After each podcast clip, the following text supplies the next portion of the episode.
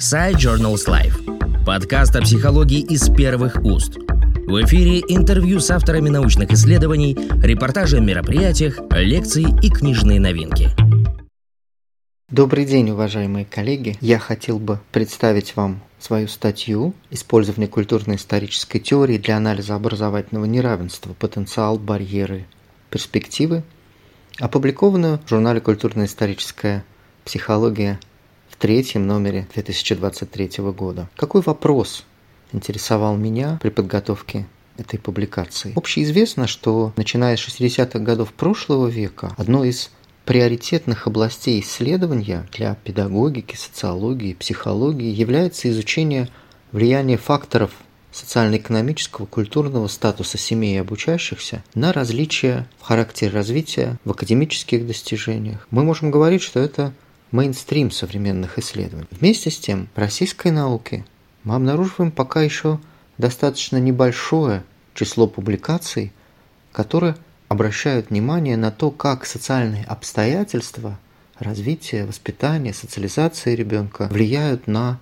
особенности его развития когнитивных процессов, успешности в школе, образовательных и жизненных траекторий. И в публикациях, которые появляются последние годы на эту тему в России, используются преимущественно зарубежные и главным образом социологические концепции и методы изучения связи социально-экономического статуса с характеристиками образования и благополучия ребенка. При этом мы с вами знаем, что культурно-историческая теория, начиная ее отца Льва Семеновича Выгодского определяет социальное как источник развития высших психических функций. Концепты социальная ситуация развития, зона ближайшего развития уделяют принципиальное внимание как раз тем самым социальным обстоятельствам, в которых ребенок осваивает знаки, орудия. Выгодский показывает принципиальную важность изучения окружения ребенка – и отношений ребенка с своим окружением для понимания индивидуального развития и выстраивания адекватных педагогических практик. Однако в дальнейшем эта линия не получила своего полноценного развития. Я решил попробовать объяснить этот феномен, понять, почему культурно-историческая теория, обладающая столь значимым потенциалом, не стала основанием для реализации эмпирических исследований в этой области – и выстраивания адекватной образовательной практики на этой основе. В своем исследовании я проработал две гипотезы. Первая связана с историческими обстоятельствами, и наш анализ показал, что существенное влияние на, ну, мы можем так сказать, блокирование использования потенциала культурно-исторической теории оказал разгон педагогии в 30-е годы. Фактически в этот период стали появляться первые работы Лури, Блонского,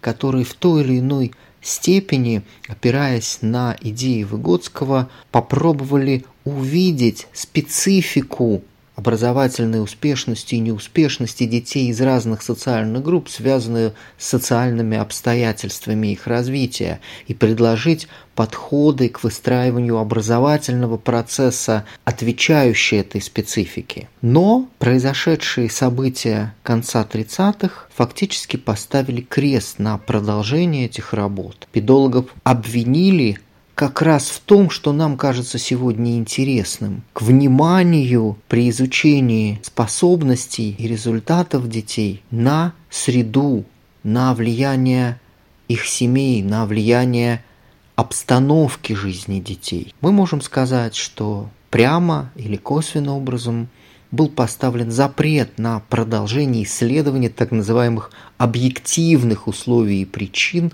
школьной неуспешности, не зависящих ни от учителей, ни от школы. Но в дальнейшем мы видим, что несмотря на снятие этого запрета, фактически наша наука не возвращается к потенциалу культурно-исторической теории в изучении социальной обусловленности особенностей психологического развития и академических достижений, не использует ее для анализа проблемы неравенства академических достижений и образовательных шансов детей. И здесь есть второе объяснение, которое носит более дискуссионный характер. Оно связано с тем, как в работах последователей Василия Семеновича Выгодского, классиков нашей отечественной психологии культурно-исторической стали интерпретироваться ключевые конструкты, прежде всего зона ближайшего развития. Мы показываем,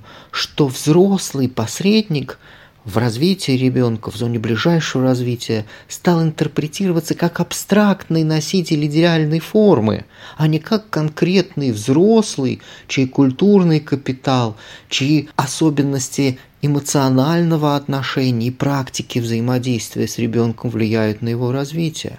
Практики сотрудничества взрослого, сверстника и ребенков, определяющие величину зоны ближайшего развития, стали рассматриваться исключительно в персональном плане, без достаточного внимания к социокультурным особенностям, характеристикам диспозиции на микроуровне, и не стало уделяться внимание той важной проблематике особенностей языка и, в принципе, знаков в различных социокультурных средах и практиках общения, как источника различия в когнитивном развитии и учебных достижениях.